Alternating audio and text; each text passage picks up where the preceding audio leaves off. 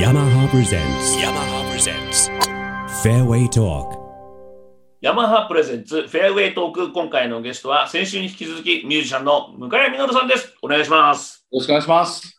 えー現在はい64歳、はい。若い頃と比べて飛距離の方は UD プラス2の恩恵ありますでしょうか？ありますね。もう確実にあります。ええ。はい。飛んでますか？あの、まあちょっとその、特にアイアンがね、もう全然距離が違うので、まあユーティリティ2本入れてるんですけど、はい、だから5番アイアンなくて6番からしか入れてないんですよ。ええうんうん。うんでも6番アイアンでも、あの、前5番で狙ってたところは、もう6番って間違いなく届きますし、はい。えーですから、その10ヤード、5ヤード刻みのうん。その残り距離に関しての、なんて言うんでしょうね、安心感、はい。ね、が、やっぱりこの UD プラス2になってから、はい、えー出たかなと。うん、いう感じはしますね。はい。あのー向井さんといえば鉄道の大ファン。はい。てっちゃんですよね、まあ、完全な。まあ、こまあそうですね、鉄道って結構僕の子供の頃はですね、はい。あまりこの技術というか、そういう先進技術っていうのは、はい。あの一番目立つのがですね、やっぱり鉄道だったような気がするんですよ。そうだな。はいだ子供の頃はそういうのにちょっとやっぱり、なんでしょうね、えー近未来のはいなんかすご凄さっていうんですかね、こういうものにはどんどん広がっていくのかなっていう、そういうワクワク感で、まあ、結構男の子は鉄道好きの子たちが多かった時代じゃないかなと。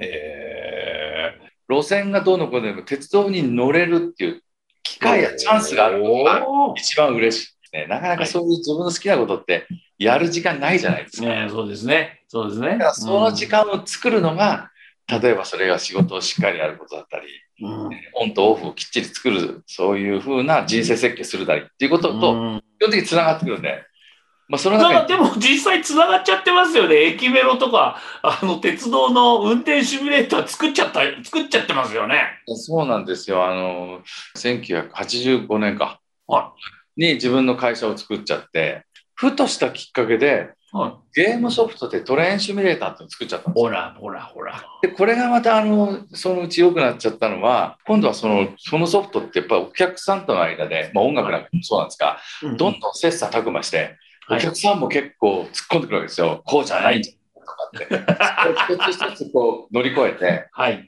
えーよりリアルなものを作っていったら、はい。気がついたらですね、博物館さんからですね、はいで、お多くの鉄道博物館に、あの私たちのもの作ったシミュレーターが今置かれてて、で、さらにそれがまた広がって、今、その乗務員用の訓練用のシミュレーターっていうのは、これ来ましたね。これはすごいですね。例えば JR 東日本だったらもう全部の路線のシミュレーターで新幹線も含めて作ったり、じゃあ、うじゃあ、うあれですか、渋谷駅ポーンって止まると、渋谷駅の駅メロが、池袋の駅メロが、しかも、がちょっと向井屋さんのもパーって聞こえてきたりとかってする僕はあの駅メロ JR はほとんどできてなくて、あのやっぱりいろんな人が作ってる駅メロがあるんで、著作権の関係でそこはちょっとできないんですよ。できないんですか？じゃあ、向井さんの作ったあれはどうですか？京成電鉄とか。あ、それ大丈夫ですね。あの、京成メロディー本とか、あと、えーっと、東西線、西船橋から落合っていうのが、はい。はい。あとはあの渋谷駅、東横線の渋谷駅かな。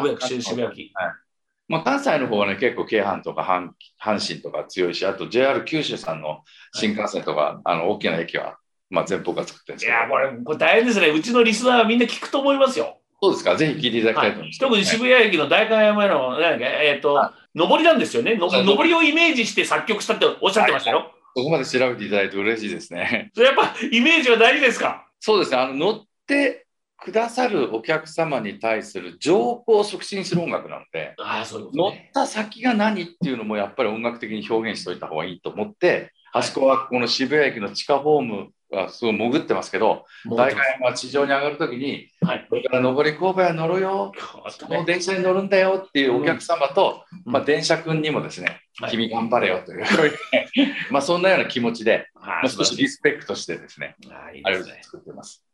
ぜひ今度はえーヤマハスイングレディースのためのなんかこういう、えーあいいインストルメンタルの曲を作っていただいて、ヤマハの CM に乗せていこうというそれぜひお願いしますよ、山ハさんね。あこれヤマハさん聞いてますから間違いなく。ヤマハさんは間違いなく。もうそれいつでもね、もういつでもどうぞですよ、もう。もう多分出だしにそのね、UD プラス2のカチーンっていう感じのドライバーあいいですねが響いた後に、はいもう曲が出てきて、あ、いいですね。あの綺麗にタこうタフとかね、芝をパッと取ったね、はいまあ、寄せの、まあ、サンドイッチかなんかのパッサンドイッあ、チいい。って、それでパターでコロンっていうの？素晴らしいですね。